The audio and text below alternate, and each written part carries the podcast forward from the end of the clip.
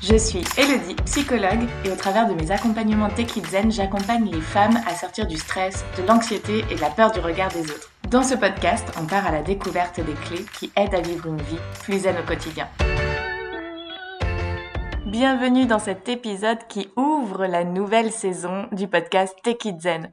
Aujourd'hui, on part à la rencontre de Noélie qui, malgré des difficultés familiales, physiques, a su surmonter son anxiété sociale et se créer une vie qui lui ressemble. Je vous laisse à cette interview et quant à nous, on se retrouve sur Instagram. Bonjour Noélie, bienvenue sur le podcast Take Zen. Bonjour Elodie, merci beaucoup de, m'avoir invitée sur ton podcast. C'est un plaisir d'être là. Bah avec grand plaisir. Euh, on se connaît pas, mais je t'ai euh, découvert sur euh, Instagram et puis euh, certaines abonnées ont sollicité ta venue, donc j'en étais super ravie parce qu'effectivement, depuis que je te suis, j'ai vu que tu avais un parcours hyper intéressant que j'aimerais évidemment qu'on aborde aujourd'hui. Est-ce que tu veux commencer par te présenter du coup? Avec plaisir. donc je suis Noélie, pour celles qui me connaissent pas, je suis guide d'empouvoirment féminin, je l'appelle comme ça parce que je fais beaucoup de choses en fait. J'utilise beaucoup d'outils et tout ça. Mais le terme un petit peu parapluie que j'ai trouvé euh, pour résumer globalement ce que je fais, c'est celui-là. Et euh, en soi, j'organise des retraites pour les femmes euh, dans le sud de la France. J'organise des cercles de femmes en ligne à chaque pleine lune, à chaque nouvelle lune, à chaque sabbat.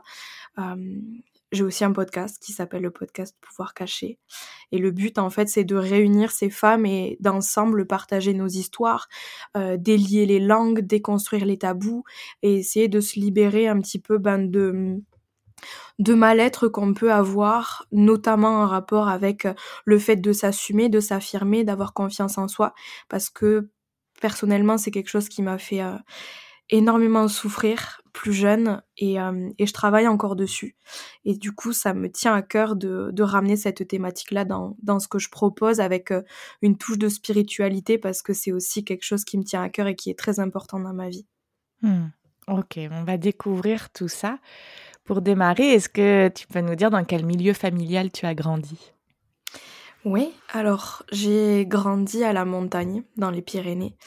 Euh, beaucoup de chance parce que, euh, enfin, je pense avoir eu beaucoup de chance, notamment dans euh, mon parcours scolaire et pas que, dans mon parcours personnel aussi, parce qu'il y y a une dimension dans mon enfance assez sportive qui a été importante et qui a qui m'a beaucoup fait avancer en tant que femme, en tant que femme indépendante aussi.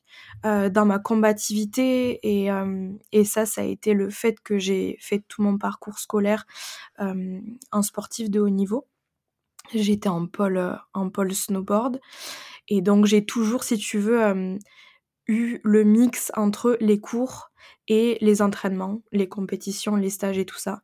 Et j'étais pas très souvent chez moi, donc très jeune, j'ai dû, euh, dû être indépendante, me débrouiller toute seule. Ensuite, je suis partie en internat et, euh, et là, pareil, ben, tu te, tu te débrouilles, quoi. es un petit peu euh, jetée dans le grand bain. Et ça, ça m'a énormément aidé ben, à, me, à me développer en tant que, en tant que jeune femme adolescente, presque adulte. Mmh mais sinon, pour revenir plus à l'enfance, j'ai une petite sœur j'ai un papa qui était électricien, une maman qui était assistante maternelle.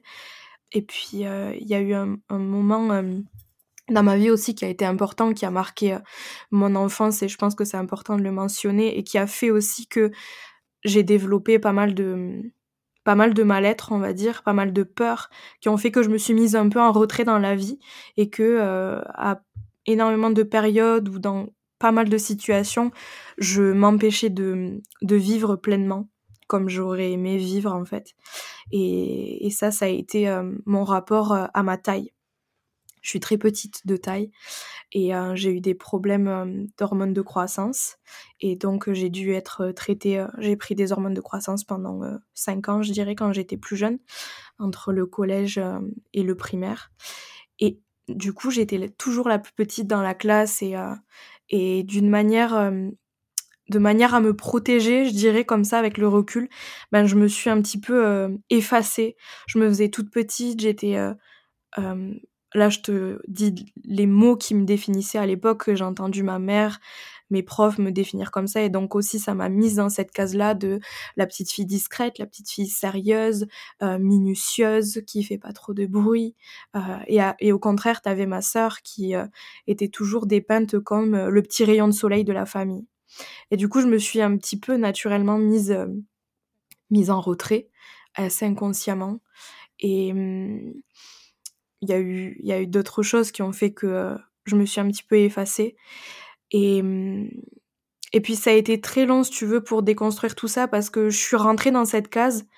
Tout le monde me connaissait comme ça. Et du coup, pour ensuite sortir de cette case, ça a été hyper compliqué. Parce que euh, bah, quand tout le monde te connaît comme cette petite fille-là, finalement, c'est hyper inconfortable ensuite euh, ben, d'oser euh, être finalement celle que t'es au fond de toi.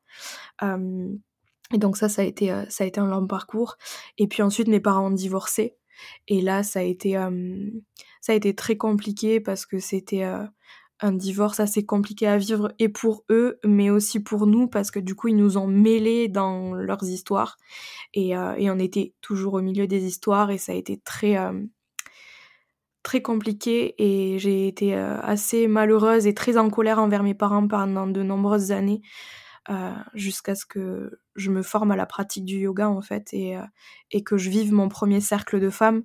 Là où les premiers mots très durs qui sont sortis de ma bouche ça a été je déteste mes parents et, et en fait à partir de là j'ai entamé une espèce de de route un petit peu pour arriver à, à les pardonner en fait, en acceptant qu'ils changeront peut-être jamais et que je devais faire avec. Et, et c'est là que ma spiritualité m'a énormément aidée. Voilà. Tu avais quel âge au moment du divorce? C'était il y a 11 ans, je dirais. Aujourd'hui, j'en ai 25. Mmh je fais pas le calcul. à peu près 14 ans, je crois, si je me trompe pas. Ok, donc ouais, pleine adolescence, du coup, euh, donc euh, une enfance euh, un peu en, retrait, réservée, timide, avec des difficulté à prendre sa place, mmh du coup, si je ah comprends bien. Et puis ce divorce qui vient un peu fragiliser davantage la manière dont tu te sens. Complètement. Ton, ton mal-être à ce moment-là, tu as l'impression qu'il est arrivé quand? Est-ce que c'était des petites ou est-ce que c'est ce divorce? Je pense que c'est depuis, depuis assez petite et il y a quelque chose que dont j'ai pris conscience, notamment en travaillant un petit peu dans le transgénérationnel et en essayant de guérir ma relation avec ma mère. en fait, je pense que ça a été des petites parce qu'on m'a très vite mise dans des cases, euh, la petite euh, petite de taille, discrète, timide. Euh, et puis il y avait aussi le fait, tu vois, que ma propre mère ne s'aimait pas elle-même et elle me comparait en permanence à elle. Et en fait, avec le recul, j'ai compris que le fait d'être comparée à quelqu'un qui n'a aucune estime d'elle-même, qui se critique tout le temps, qui n'aime pas son corps, qui qui a un discours finalement envers elle-même qui est très dur, ben, j'avais l'impression d'être comparée à quelque chose de, de négatif en fait. Et, et ça, ça a été, j'en ai beaucoup voulu à ma mère par rapport à ça, parce que du coup, je me disais mais en fait, euh, c'est, enfin, c'est pas quelque chose de positif par rapport à quoi je suis comparée. Et donc ça, ça a été, euh, ça a été très dur. Et puis après, je sais pas si c'est pour toutes les, les, grandes sœurs et les grandes frères euh, que, que ça se passe comme ça, mais avec l'arrivée de ma petite sœur, j'avais l'impression encore une fois qu'il y avait beaucoup de place pour ma petite sœur qui était très solaire, très rayonnante et et puis enfin je me souviens que on me disait en permanence fais moins de bruit, Noélie pousse-toi qu'on puisse prendre ta petite sœur en photo et tout ça. Et en fait quand je revois des vidéos et tout ça de moi quand j'étais petite, je j'avais l'impression, si tu veux, d'être très solaire aussi, de faire beaucoup de bruit peut-être, mais qu'on me demandait de me taire, de faire moins de bruit, de laisser de la place à ma sœur, et que du coup ça a fait encore une fois que ben, je me suis mise en retrait. avec le recul aujourd'hui, c'est comme ça que c'est comme ça que je le vois, mmh. et c'est ce que j'ai essayé de déconstruire au fil des années. Et comment ça se passait avec les jeunes de ton âge, du coup? J'étais. Je repoussais. En fait, j'étais méchante avec les, garçons pour me protéger. Je griffais, je mordais, j'insultais, j'étais assez. J'étais assez violente, mais encore une fois, parce que je préférais qu'on ait peur de moi et qu'on m'embête pas, plutôt qu'on m'embête et que je sois déstabilisée complètement et que ça se voit que je sois pas à l'aise et que je transpire et que, et que ce soit la panique totale. Donc je préférais mettre, si tu veux, une, une espèce de carapace de, de, de petite fille très froide, pas rigolote, parce que j'avais envie qu'on me laisse tranquille en fait. Et euh, mmh. donc avec les garçons, c'était très, euh, très compliqué. Avec les filles, euh, un petit peu moins. Mais j'avais un truc tu sais qui était très aussi. J'avais l'impression d'être drainée de mon énergie quand je passais trop de temps avec des gens et donc je me mettais naturellement un petit peu en retrait.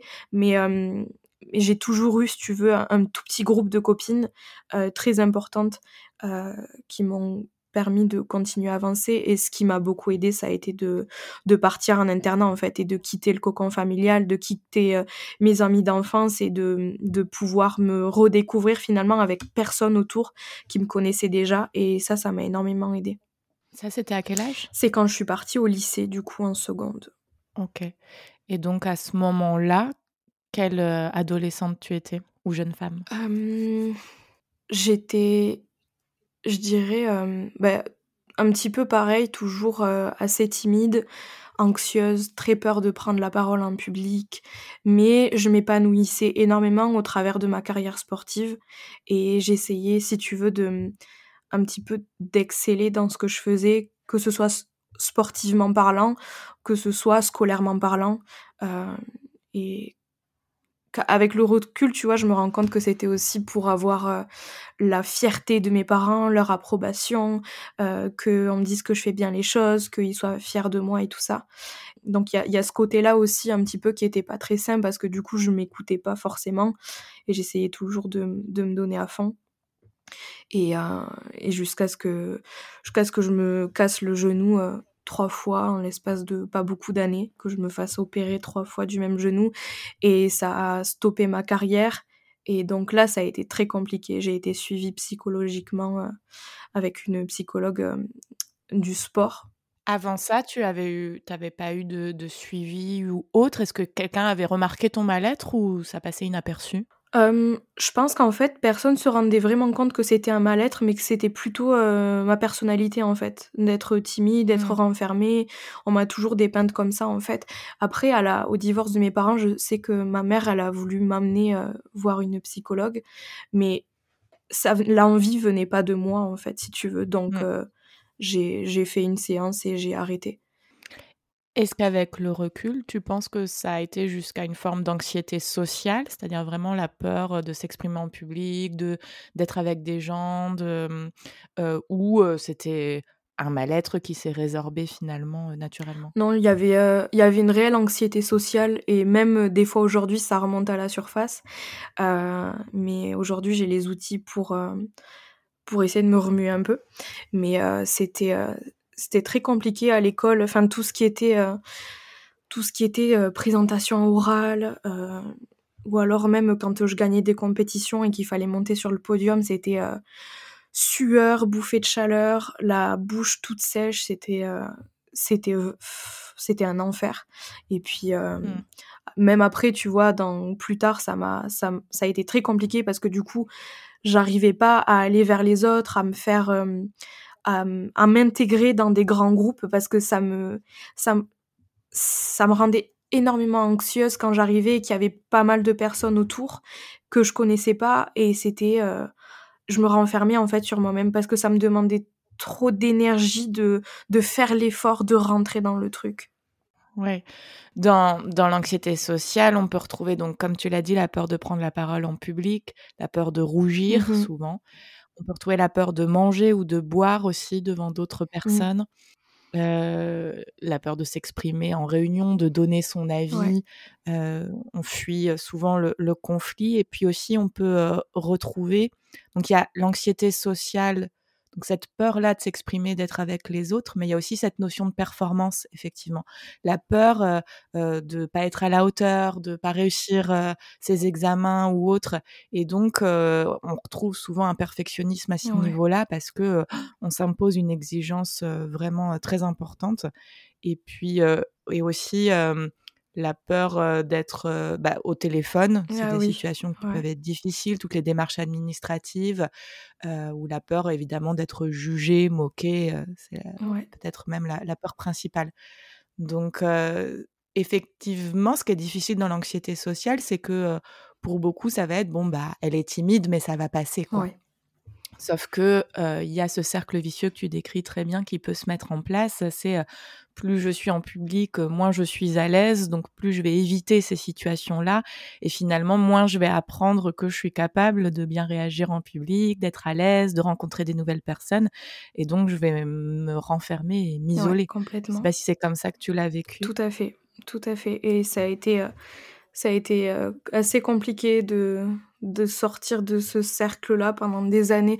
Et puis tu vois même, enfin, je me reconnais là dans tous les dans tous les points que tu viens de citer mmh. par rapport à l'anxiété, ouais. Même, tu vois, le fait de d'être anxieuse à l'idée de manger devant d'autres personnes, mmh. tu vois, tu le dis comme ça, ça m'était complètement sorti de la tête, mais en effet, vraiment. Oui, mmh. c'est du coup forcément handicapant, puis ça empêche du coup, bah, même dans les loisirs en fait, d'aller au ah restaurant, de, de, passer des bons moments, aller faire du shopping, tout devient compliqué petit à petit, mmh. parce que le regard des autres est tout le temps là, quoi. Mmh. Puis d'autant plus quand ton apparence physique ne passe pas inaperçue, parce que je suis vraiment petite, je fais 1m50, et puis même, tu vois, quand on allait en, au restaurant en famille, il y a ma petite sœur qui me met euh, presque deux têtes. Et en fait, ça me... On pensait toujours que moi, j'étais la petite sœur. Et donc, euh, c'était... Euh, et pour la petite, ce sera le menu enfant ou ce genre de choses, tu vois. Et ça me... Ça me mettait mais dans une tristesse intérieure profonde et j'en arrivais en fait à ben, je touche plus mon assiette, j'ai pas envie de manger parce que ça me ça m'agace quoi. Mmh.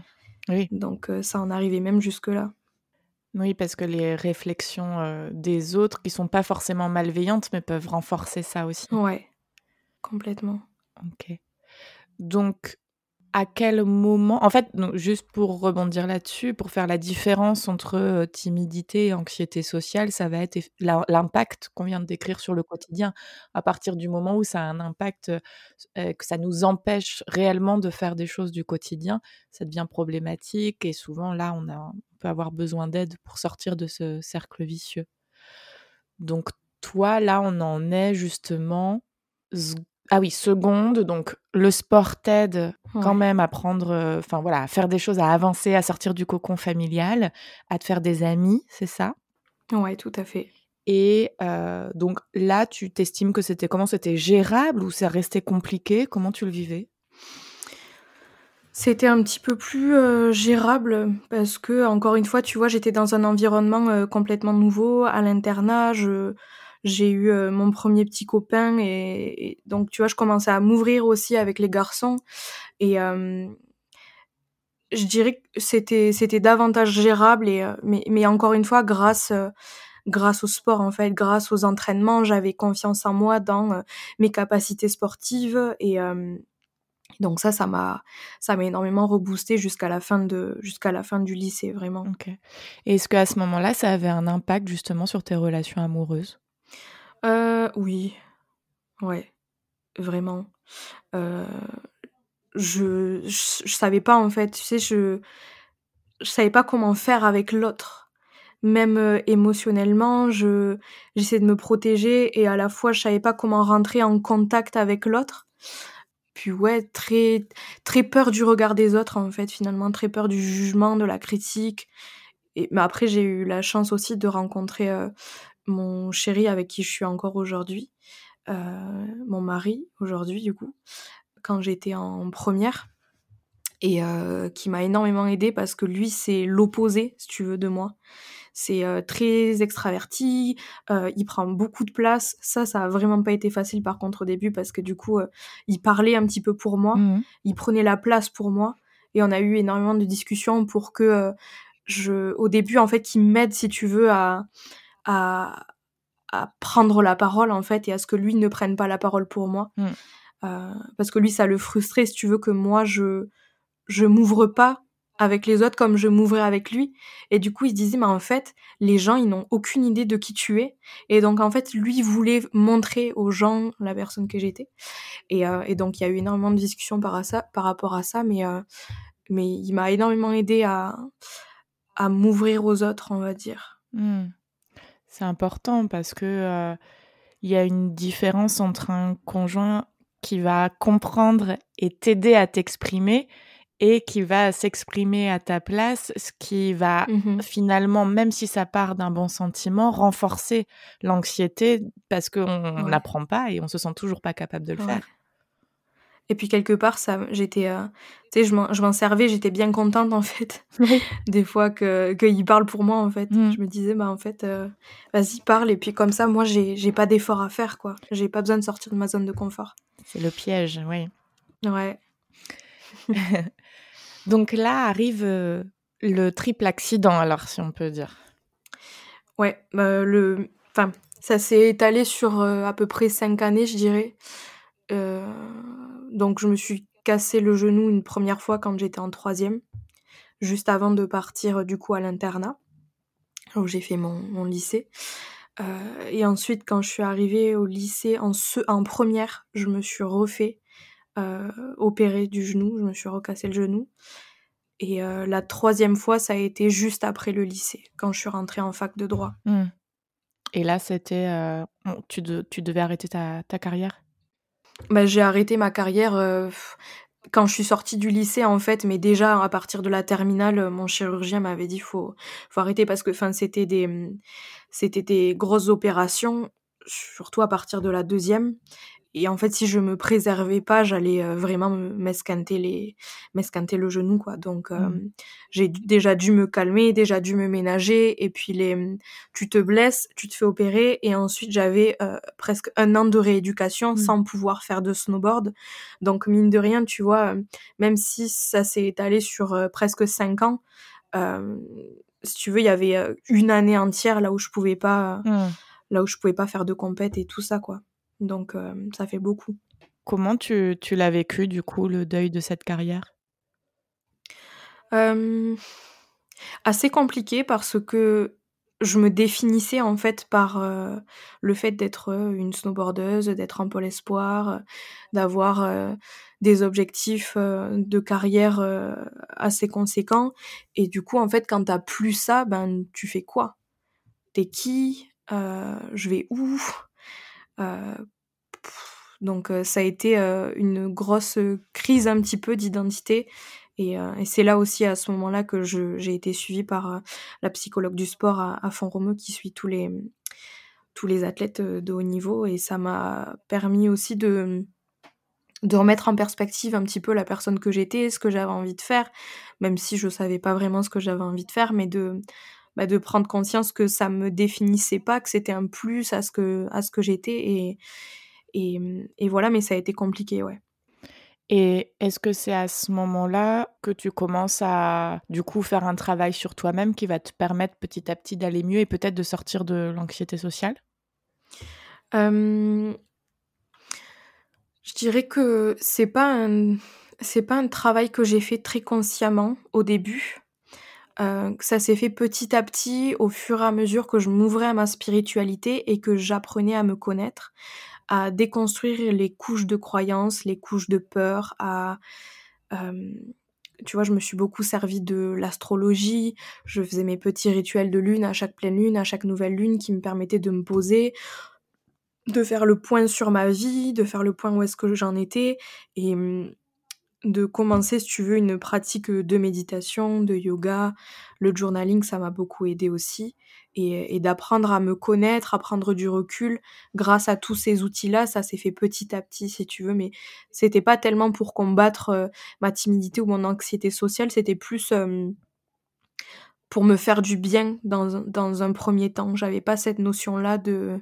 Je sais même pas si j'avais conscience que ça pourrait m'aider en fait à ce point-là Hmm. Au début. Donc au début, c'est euh, euh, des moments pour toi, des rituels Ouais. qui te font du bien, qui t'apaisent. et donc à ce moment-là, tu as dit tu étais en fac de droit? Oui, quand j'ai quitté le lycée, je suis partie en fac de droit à Toulouse, là où j'y ai passé trois ans. J'ai validé ma licence en droit. là, ça a été très compliqué psychologiquement parce que c'est très dur les études en droit et il y a une énorme charge de travail et puis et, ça, ça a été compliqué. Mais encore une fois, j'avais le yoga, la méditation, le journaling, le tarot, l'astrologie qui m'aidait beaucoup à, en fait, à, m'évader un petit peu à côté de ça. Et, euh, donc ça, ça m'a beaucoup aidé. Ok. Ça t'a aidé, aidé, à tenir le coup euh, sur cette euh, licence. Et à ce moment-là, du coup, quel parcours tu entreprends?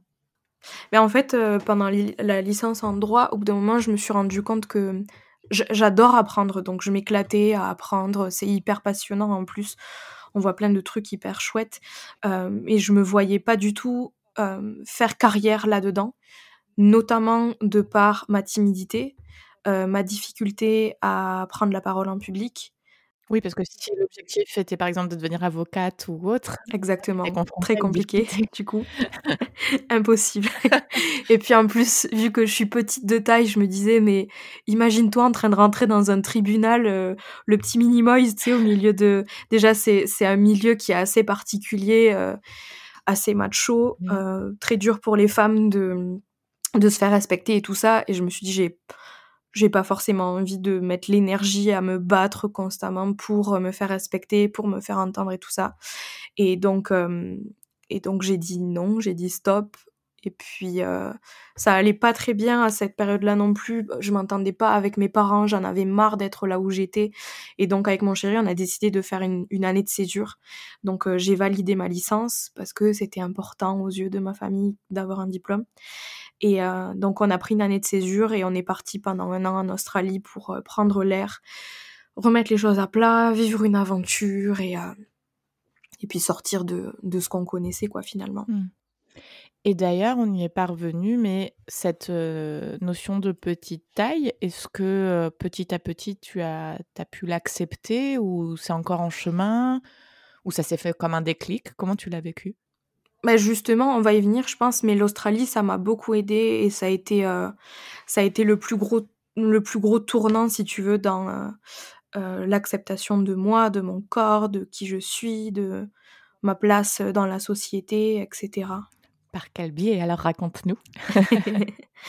ben, j'ai été obligée, si tu veux, de sortir de, de, ma zone de confort, sortir de ma coquille.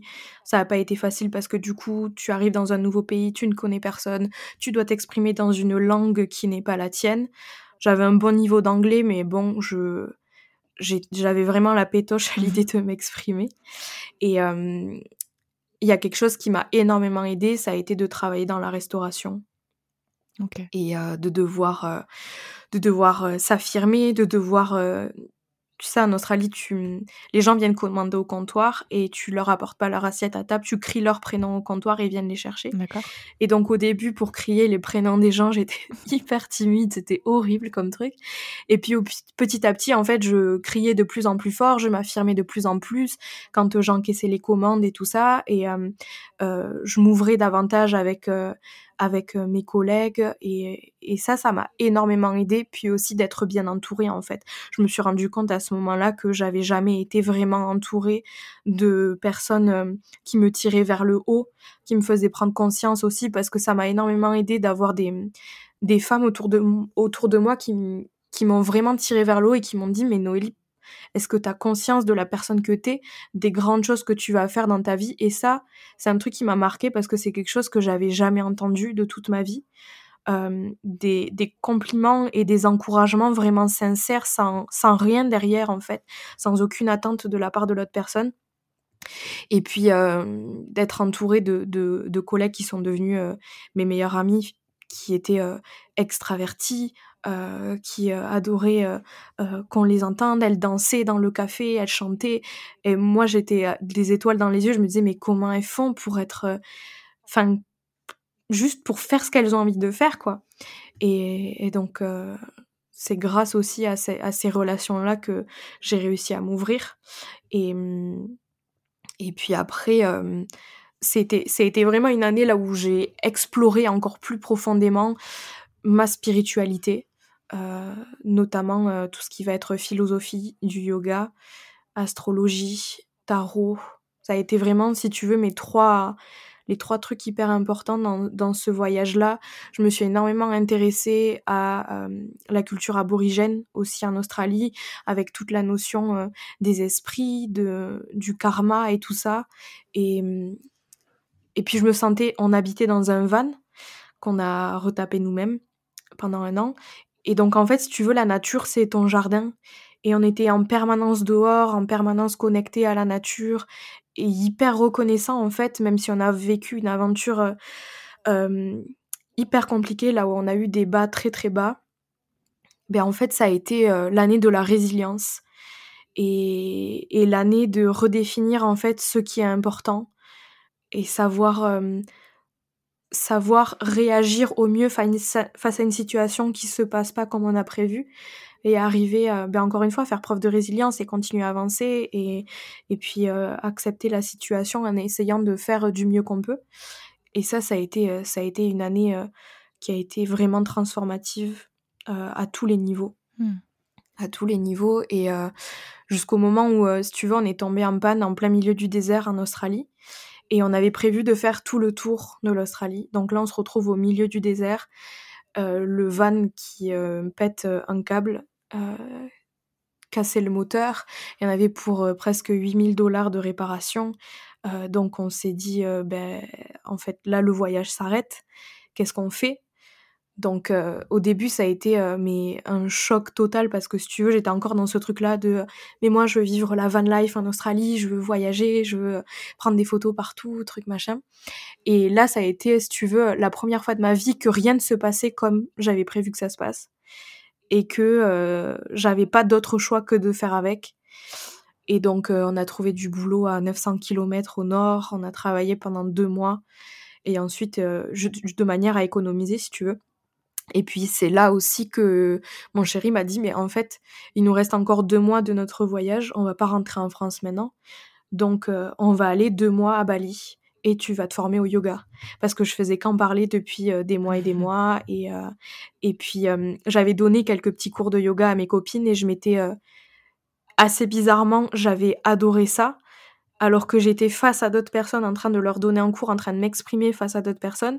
Et je m'étais vraiment épanouie là-dedans. J'étais pas du tout stressée ni quoi que ce soit, au début un petit peu. Mmh.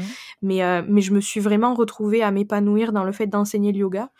Euh, à mes copines et donc je me, je me suis dit ben je vais aller euh, apprendre euh, la philosophie du yoga et donc c'est là qu'on est parti à Bali je me suis formée au yoga et je pense que ça, ça a marqué un autre tournant là quand je me suis formée là où j'ai été ben, forcée finalement de donner des cours à d'autres personnes dans une autre langue aussi et de m'épanouir si tu veux à prendre la parole devant d'autres personnes. Ça m'a aidé à déconstruire énormément de choses et, euh, à reprendre confiance en moi aussi à ce moment-là, en mes capacités, en ma capacité à m'exprimer et, euh, et à enseigner. Et on était hyper bien encadrés par des professeurs ben, qui nous aidaient encore une fois à déconstruire euh, ben, nos peurs, nos blocages, nos croyances. Et, et ça, ça m'a, ça m'a énormément aidé, ça m'a énormément forgé mmh. pour arriver où je suis aujourd'hui. C'est incroyable déjà là d'imaginer euh, la Noélie en, fac de droit qui fait pas forcément finalement ce qui lui correspond, qui est euh, anxieuse, qui a du mal à s'ouvrir et euh, en l'espace d'une année quasiment une décision qui va changer énormément mmh. de choses quoi. Ouais, qui a changé vraiment toute ma vie quoi parce que pour le coup je ne ferai pas ce que je fais aujourd'hui, je pense pas. Ou je le ferai pas comme je le fais aujourd'hui.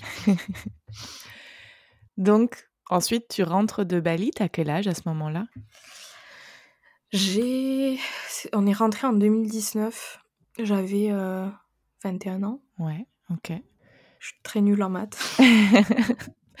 Mais euh, donc, là, tu rentres, et alors, bah, qu'est-ce qui se passe? Parce qu'après, c'est un autre cap que de se dire, OK, je suis formée au yoga, maintenant, je vais en faire mon métier, quoi. Ouais, mais à la fois, je j'avais pas d'autre choix. Je me suis dit, tu t'es formé au yoga, tu vas rentrer en France. Je suis rentrée euh, le lendemain. Je suis allée, euh, j'envoie, enfin déjà quand j'étais à Bali, j'avais envoyé mon diplôme, mon CV à tous les studios de yoga de Toulouse. J'ai été acceptée dans un, donc je savais que quand j'allais rentrer, j'allais j'allais pouvoir donner un cours de yoga par semaine. Je savais que ce serait pas assez mmh. parce que être prof de yoga dans des studios c'est c'est très mal payé. Et donc je me suis dit ben en fait il va falloir que je trouve autre chose. J'avais travaillé dans la restauration en Australie, je suis passionnée de cuisine. Entre-temps, j'ai écrit un livre de recettes aussi.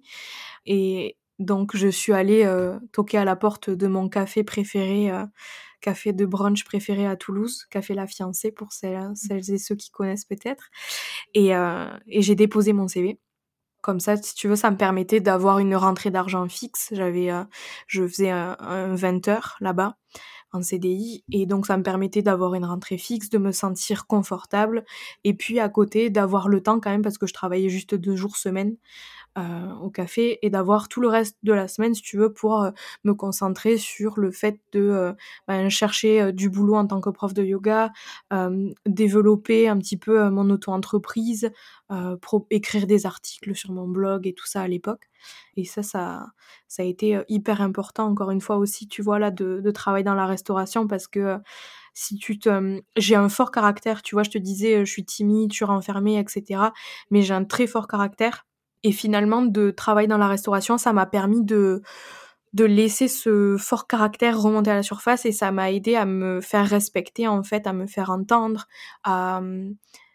bah, encore plus dans la restauration, quoi. C'est un truc, euh, tu te fais très vite marcher dessus si tu te, si tu t'imposes pas. Et donc, euh, ça m'a, ça m'a énormément aidé en parallèle de, euh, de, d'enseigner le yoga, quoi, finalement. Est-ce que c'était accepté par ta famille de bah, ce, choix de parcours. C'était accepté mais pas compris. c'était enfin vous avez l'impression que c'était un petit peu temporaire. Moi je me souviens ma mère qui disait à ses copines oui elle s'est formée au yoga. Pour l'instant elle donne des cours c'était jamais très affirmé si tu veux dans leur manière de, de le partager aux autres. Et puis bah, c'était très compliqué si tu veux parce que quand tu fais quelque chose que les gens de ta famille ne comprennent pas forcément, sont pas forcément spirituels, déjà c'est compliqué d'expliquer ce que tu fais concrètement. Même encore aujourd'hui, tu vois, j'en parle pas du tout euh, avec euh, avec ma famille, mis à part euh, ma tati qui participe à, mes retraites, aux rituels et tout ça. Mais en dehors de ça, tu vois, je j'en parle pas en fait parce que les les gens le comprennent pas. Mmh. Et donc ça a toujours été quelque chose que j'ai gardé pour moi, mais je pense qu'à partir du moment où ils se sont rendus compte que je m'épanouissais dans ce que je faisais et que ça me faisait du bien, que ça me permettait de m'ouvrir, euh, ils ont un petit peu euh, laissé couler quoi mmh, et accepté. Ok. Et alors, euh, à ce moment-là, j'imagine que c'est une deuxième vie qui commence, celle de l'auto-entreprise.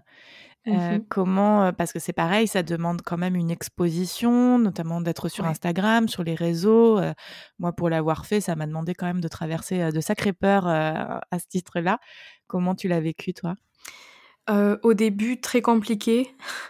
Et mais ça a été encore une fois, tu vois, une manière de me challenger après j'ai toujours quand même été assez présente sur Instagram en, l'occurrence partager euh, des photos euh, de notre voyage en Australie euh, quand je faisais du snow c'était ma carrière dans le snow.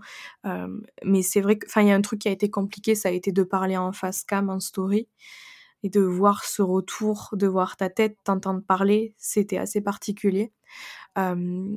Après j'ai la chance aussi tu vois d'avoir une petite sœur et d'avoir un chéri qui me qui me remettent assez facilement en place. Et du coup, si tu veux, au début, j'avais cette peur de pas être moi-même, euh, de pas arriver à être moi-même.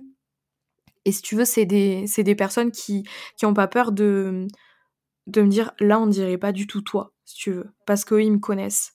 Et donc ça m'a énormément aidé, si tu veux, aussi à m'affirmer, à être vraiment moi-même petit à petit. Et puis ça s'est fait vraiment petit à petit. Je pense que plus tu le fais, plus tu t'ouvres, plus tu parles, plus tu partages, plus ça devient naturel. Le podcast m'a énormément aidé aussi parce que du coup, les gens voient pas ton visage, c'est juste toi face à ton micro. Donc ça m'a énormément aidé aussi, si tu veux, à apprendre à bien m'exprimer. Euh, au tout début du podcast, je préparais mes, je scriptais mes épisodes. Et puis après, petit à petit, j'ai commencé à juste euh, laisser aller, quoi, et à m'exprimer comme j'avais envie de m'exprimer. Mais ça t'apprend aussi à, à mettre les bons mots sur ta pensée, à essayer de faire attention aux tics de langage aussi, euh, même si souvent c'est inconscient, c'est assez compliqué. C'est hyper compliqué. mais, euh, mais ça m'a énormément aidé parce que j'avais vraiment une croyance, c'était que euh, j'arrivais pas à m'exprimer. J'arrivais pas, si tu veux, à exprimer vocalement ce qui se passait dans ma tête. J'arrivais jamais à raconter une histoire de manière très claire. Ça, c'était très clair dans ma tête, mais quand ça sortait, c'était le stress, l'angoisse. Et donc ça, ça m'a énormément aidé aussi de, continuer à le faire, même si c'était inconfortable. Mmh, génial. Là, si on devait faire un, petit résumé, quelles ont été les, les clés qui t'ont le plus aidé alors dans ton parcours? Mmh, Ma formation de yoga, euh, de me retrouver avec d'autres femmes, parce que encore aujourd'hui, tu vois, je j'apprends tellement de de ces femmes qui partagent pendant les retraites. J'apprends sur moi beaucoup. Je j'apprends d'elles. Et tu vois, je leur dis tout le temps que même si c'est moi qui ouvre ces espaces, qui organise ces retraites, qui organise ces cercles et tout ça, je, je grandis avec elles et je me vois au même niveau qu'elles en fait dans ces cercles-là. Et, et ouais, pour moi, cette notion de sororité, de cercle de femmes, de partage entre femmes, de d'entendre les parcours des autres, l'histoire des autres, les bas et les hauts des autres, c'est ce qui m'a aussi euh, même permis de de me rendre compte d'un truc que je trouve hyper beau, j'en parlais tout à l'heure, c'est la résilience en fait dont l'être humain peut faire preuve. Et ça c'est une des choses qui me touche le plus au monde et, et qui m'inspire aussi beaucoup parce que ben, à la fin en fait tout va bien quoi. Si tu continues d'avancer, même si tu vois pas le bout du chemin, tu continues d'avancer un pas après l'autre en faisant des tout petits efforts, ben à la fin quand tu arrives euh, un petit peu plus loin sur ton chemin, que tu te retournes et que tu te rends compte euh, finalement de tout ce que as fait, de toutes les facettes de toi que tu as été aussi, ben c'est souvent de la fierté que tu ressens et de le voir si tu veux chez les autres chez les autres femmes que j'accompagne, bah, ça m'inspire aussi à le voir chez moi. Et, et puis, je me dis, tu vois, je le, je le fais pour moi, ce travail-là, et puis à la fois aussi, je le fais aussi pour les autres femmes que j'accompagne. Et je me dis, je peux pas, je peux pas ne pas faire ce travail-là et leur demander à elles de le faire. Donc ça me demande aussi à moi de sortir de ma zone de confort et et puis c'est tu vois, quand j'entends des femmes dans les cercles qui parlent mal d'elles-mêmes, qui se, qui se rabaissent, qui sont très dures envers elles-mêmes, qui ne s'aiment pas, qui n'arrivent pas à s'affirmer, si tu veux, quand, quand, je me reconnais chez l'autre, que je ressens, que, que, je sais en fait le mal-être qu'elles sont en train de ressentir, ça me donne encore plus envie de d'y aller, de les aider, de m'aider à moi, d'avancer ensemble. Donc, euh, je me suis un peu égarée, mais c'est la notion de, de, résilience, effectivement, qui est très importante parce que mmh. euh, je crois que c'est une force extrêmement puissante, en fait. Savoir que oui, il y a des bas, il va y en avoir encore, mais qu'on est capable de rebondir et, euh, et d'apprendre des choses de ça, d'avancer malgré ça. Une fois qu'on a cette confiance en nous, qu'on sait que quoi qu'il arrive, on pourra actionner des ressources, bah après, on peut. Euh, déplacer des montagnes finalement. Complètement. Après, je pense aussi, tu vois, que le temps guérit beaucoup de choses. Euh, parce qu'il y a énormément de prises de conscience que j'ai eues cette année. Je pense que c'est pas fini. Et notamment grâce aux retraites. À chaque fois que je sors d'une retraite, j'ai l'impression d'être une autre personne. De, d'avoir euh, monté une marche en plus. Ou d'avoir pelé une couche euh, en moins. Mmh et et il y a un autre truc, tu vois, qui a été hyper important ça a été de d'être bien entourée. Ça, c'est quelque chose qui m'a changé mais complètement la vie. De, j'ai pas beaucoup d'amis, mais les amis que j'ai, elles me tirent vers le haut. Je sais qu'on se tire vers le haut mutuellement. On est honnêtes les unes envers les autres. On peut être vulnérable entre nous. Il n'y a pas de tabou. Il y a aussi cette notion-là de tabou, tu vois, qui est hyper importante. Que j'en parle, j'en parle assez souvent. Oui. Mais de pouvoir parler de tout avec euh, avec tes amis et euh, et puis de, de s'entourer de... Tu vois, moi, je, je suis entourée de, de, de, copines, de femmes euh, qui m'inspirent à être une femme libérée, à m'affirmer, à m'assumer, à être solaire et à pas avoir peur aussi de me montrer vulnérable et de de bah, d'assumer mes phases de bas tout comme j'assume mes phases de haut. Mmh. et ça ça a été hyper important pour te donner une autre clé. Et la dernière je dirais que un truc qui m'a beaucoup aidé c'est enfin il y a tellement de choses en vrai. Mais je pense que l'astrologie ça m'a pas mal aidé à à apprendre à me connaître, à me comprendre, à comprendre certaines facettes de ma personnalité et à arriver à me sortir de ces cases pour pas les laisser me définir et essayer de me tourner vers des, des niveaux, si tu veux, de, de ces énergies-là plus conscients. J'ai pas envie de dire plus positif, mais peut-être plus conscient. Parce que on pourrait penser l'astrologie telle qu'on la connaît quand on connaît pas mmh trop l'astrologie, que justement ça peut mettre dans des cases. Et toi, tu as vécu l'inverse. Ouais, enfin moi c'est comme ça que je l'utilise en tout cas, même quand j'utilise le tarot, tu vois, c'est c'est des trucs je je vois pas l'intérêt en fait de d'utiliser l'astrologie pour te mettre dans une case et pour te dire moi je suis taureau, je suis comme ci comme ci comme ça et voilà.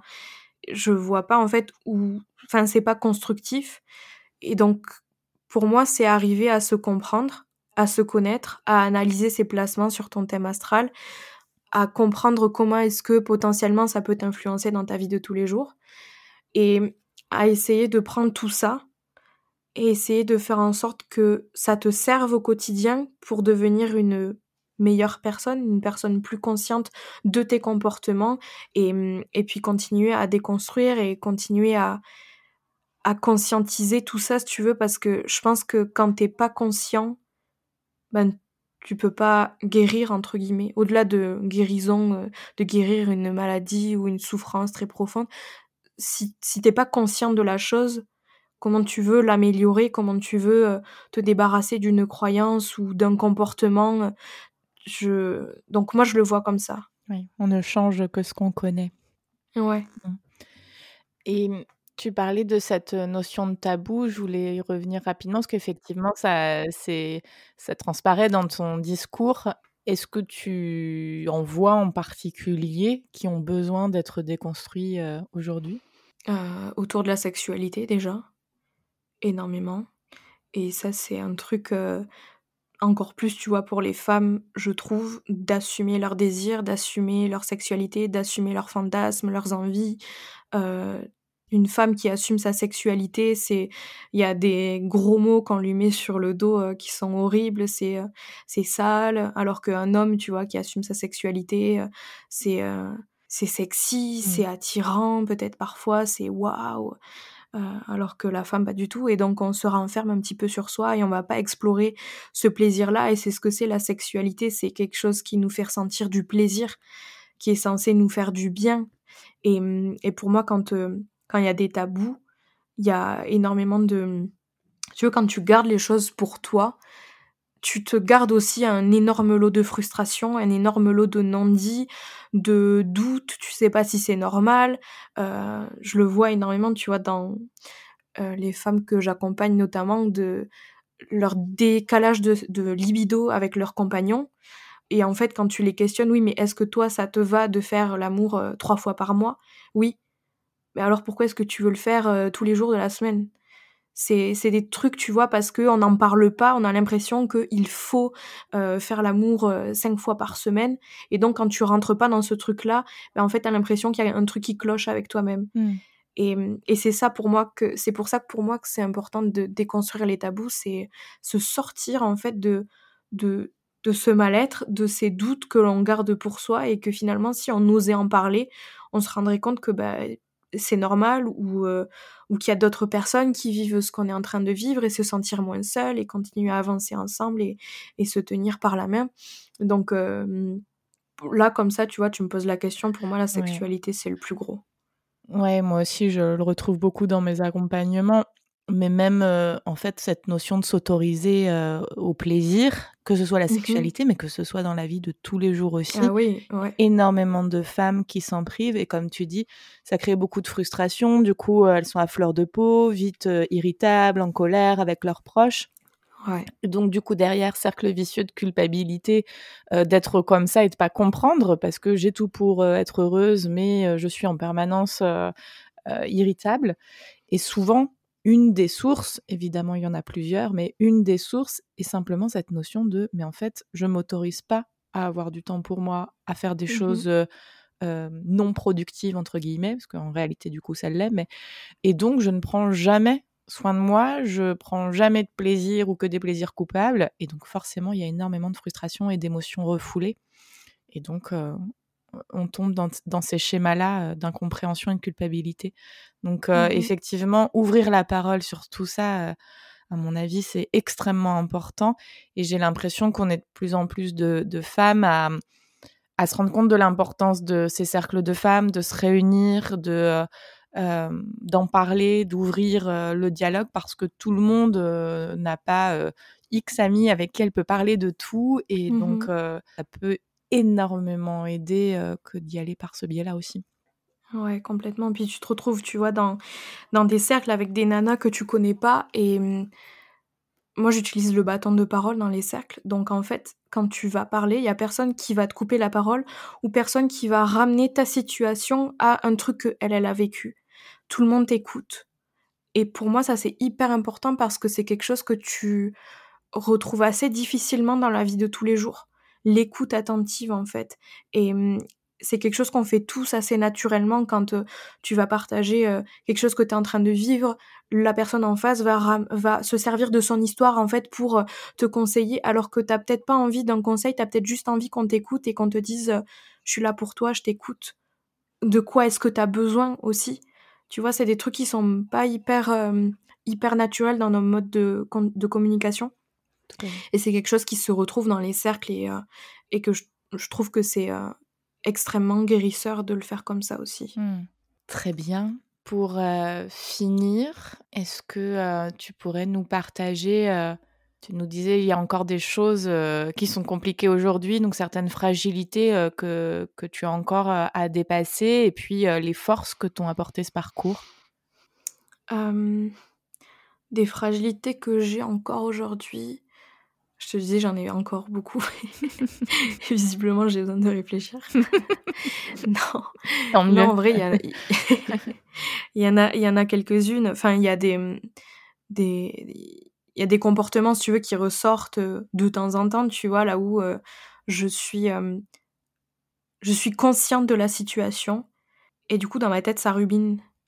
Je sais pas si tu vois ce que je veux dire. C'est je suis consciente de mes moindres faits et gestes et du coup j'essaie de faire attention à ça ça ressort euh, ça ça ressort pas mal de temps en temps peut-être euh, de lâcher prise par rapport à ça tu veux dire euh?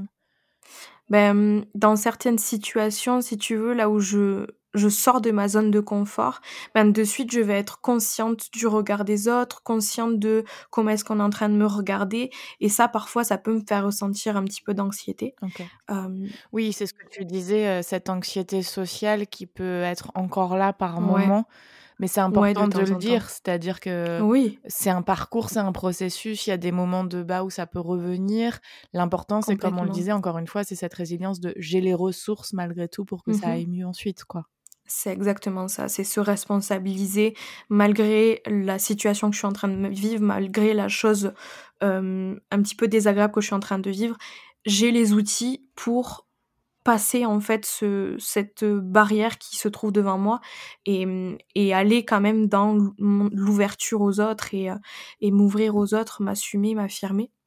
Donc il y a ça et après, il y a, y a pas mal de trucs notamment dans ma relation à, ma famille, à ma mère, euh, qui encore aujourd'hui, tu vois, me, me pèse énormément et sur lesquels j'essaie de, de, travailler, mais c'est, c'est assez compliqué quand t'es un à travailler dans la relation. Mais malheureusement, c'est comme ça. Et il faut, faut accepter, il faut faire avec. Oui, et c'est déjà énorme en fait parce que si on bouge soi, l'autre bougera mmh aussi. Euh, alors, c'est pas toujours possible, ça dépend de la relation. Les relations euh, mère-enfant euh, sont quand même dotées de plein, plein de choses qui rendent les choses encore plus compliquées, mais effectivement, on peut retrouver souvent dans le couple bah, il y a que moi qui travaille, lui ou elle ne fait rien, et donc, bah, en gros, on peut pas avancer. Eh bien, si, ça c'est important de savoir que si on travaille soi mmh. sur ses propres insécurités, sur ses propres fragilités, eh bien, il y a des choses qui peuvent déjà beaucoup changer. Ouais, on touche les autres indirectement. Mmh. Et mmh, et il y a un troisième truc, tu vois, aujourd'hui, c'est que ça me, c'est, je pense que c'est vraiment ma relation à ma mère qui me, avec ma mère qui me, qui me pèse des fois aujourd'hui. Et tu vois, même dans, euh, dans ma volonté d'être mère un jour, il y a énormément de peur qui remonte à la surface à cause de moi, ma relation avec ma mère. Mm. Et, euh, et donc ça, c'est des trucs que je déconstruis. Et mm, encore aujourd'hui. Mais sinon, je suis, euh, je suis vraiment fière de, de là où j'en suis aujourd'hui. Et quand je me retourne et que tu vois, il y a, ma belle-mère, là, il y a pas longtemps, qui m'a montré une photo de moi, justement, quand on est rentré en Australie. Et j'ai vu la photo. Déjà, je me suis pas reconnue. J'étais encore un petit peu renfermée sur moi. Très triste de rentrer en France, donc j'avais une tronche de déterré. Et, et elle m'a dit Mais tu, tu te rends compte de la personne que tu étais et de la personne que tu es aujourd'hui? Elle me dit Est-ce que tu est-ce que imaginais un jour faire ce que tu fais, euh, t'adresser à 60 personnes dans les rituels, organiser des retraites. Et puis en vrai, ça m'a mis un petit peu une claque, si tu veux. Et j'ai pris conscience de, de tout ça. Et aujourd'hui, je fais un énorme travail aussi avec mon enfant intérieur, avec cette petite fille, et tisser un lien, lui donner de l'amour et tout. Et ça, c'est quelque chose, c'est quelque chose aussi qui a été hyper important. Et pour répondre à ta deuxième question, c'était quoi déjà oh, Tu as un petit peu répondu, c'était sur les forces de ce parcours. Le fait que je m'aime vraiment et qu'aujourd'hui j'ai pas peur de le dire, que je suis fière de moi, que j'ai une bonne estime de moi-même.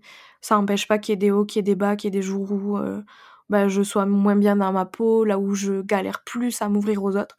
Mais, euh, mais ouais, la force, je dirais que c'est euh, l'amour de soi aujourd'hui et que c'est la base de, de tout le reste après autour. Exactement.